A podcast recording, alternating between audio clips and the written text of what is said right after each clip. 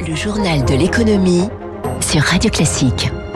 Bon réveil, bonne journée, soyez les bienvenus sur Radio Classique. Le journal de l'économie vous est présenté par Eric Mauban. Bonjour Eric. Bonjour Dimitri, bonjour à tous. À la une ce matin, l'assurance chômage, la réforme mise en pause hier par le Conseil d'État. Oui, le Conseil d'État l'a suspendu. La mesure ne pourra pas entrer en vigueur à la fin du mois, comme cela a été prévu. Ce qui pose problème, ce sont les règles de calcul du montant de l'allocation chômage. Selon l'institution, elles vont pénaliser de manière significative les salariés en contrat court. Au vu des incertitudes qui planent sur la situation économique en France, eh bien, rien ne presse. La réforme attendra. Les syndicats parlent de victoire, de claque, voire de camouflet. Ils ont gagné une bataille et un peu de temps. Émilie Vallès. Ce que remet en cause le Conseil d'État pour l'instant, c'est la temporalité, l'application dès juillet des nouvelles règles de calcul des allocations chômage. Pour la juge des référés, il y a trop d'incertitudes sur la situation économique. Le but de la réforme, c'est de réduire les contrats courts. Or, le contexte favorise au contraire ce type de contrat. Du coup, dit le Conseil d'État, la réforme pénaliserait les salariés qui subissent plus qu'ils ne choisissent l'alternance entre période de travail et période d'inactivité. Mais le ministère du Travail ne désarme pas. Il promet des réponses pour rassurer le Conseil d'État sur la reprise économique et souhaite une application rapide de la réforme avant la fin de l'année, selon la ministre Elisabeth Borne. Mais c'est sans compter les autres recours déposés là encore par les syndicats, cela sur le fond de la réforme, avec une décision attendue probablement en octobre ou novembre. Le Conseil d'État devra se pencher sur le contenu du texte que les organisations syndicales jugent injuste et source d'inégalité. Il demande l'annulation totale de la réforme. Émilie Vallès, on n'a donc pas fini d'entendre parler de la réforme de l'assurance chômage, un sujet sensible surtout en période électorale. La présidente de la Commission européenne, Ursula von der Leyen, est à Paris aujourd'hui pour rencontrer Emmanuel Macron. Elle va donner le feu vert au plan de relance français qui sera financé en partie par des subventions européennes à hauteur de 40 milliards d'euros.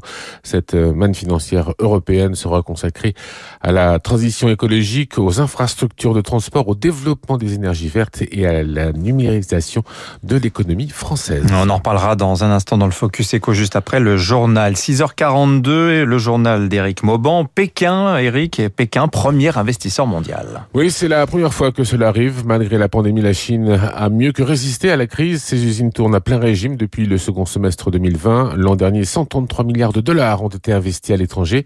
Et si on prend en compte les flux vers Hong Kong, eh bien, le chèque s'élève à 235 milliards de dollars.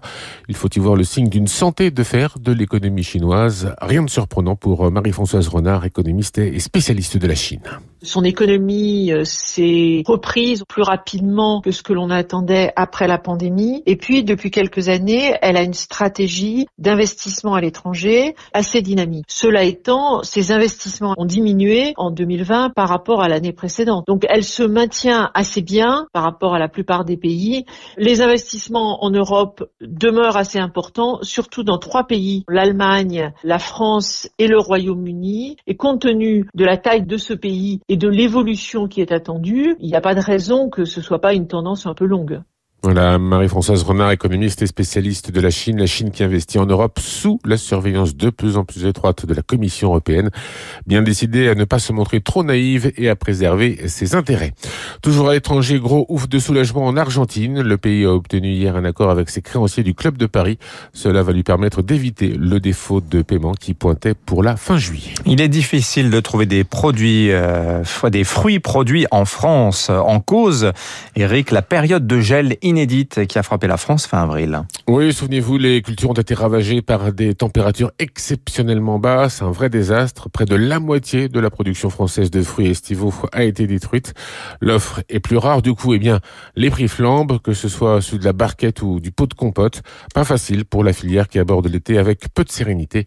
Eric Koch. Bourgeons brûlés, arbres pris dans la glace, les gelées d'avril ont entraîné des pertes abyssales, comme l'énumère Françoise Roch, présidente de la Fédération nationale des producteurs de fruits. Il manque 60% de pêche, 70% de cerises, 70% d'abricots. C'est quelque chose qu'on n'avait jamais vu. L'abricot, un produit phare des jus d'Alain Millas, sa promesse un hectare à base de fruits français, mais face à la pénurie, l'homme d'affaires va devoir s'adapter. On travaille exclusivement avec l'abricot Bergeron. Étant donné qu'il n'y a plus de production à cause de cette gelée d'avril, est-ce que j'arriverai à faire aussi bien avec une autre variété Je risque de prendre un risque sur la satisfaction de mes clients. Donc peut-être que cette année, je ne ferai pas d'abricots. La pénurie impacte aussi les prix jusqu'à 1 euro de plus le kilo de cerises niveau producteur. Pour les fabricants de jus ou de compote, la facture risque d'être salée si la grande distribution ne revoit pas ses marges. Le président de Saint-Mamet, Stéphane Lehoux, réclame un geste. J'attends une réaction positive de nos distributeurs pour faire en sorte qu'il y ait un principe de solidarité à supporter la hausse du coût des matières premières. Si les distributeurs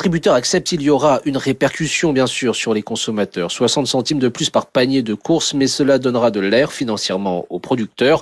Marqués par cette pénurie, ils craignent déjà de devoir supprimer des emplois. Voilà, donc attendez-vous à une hausse euh, des prix des jus de fruits, espérons qu'elle ne soit que temporaire.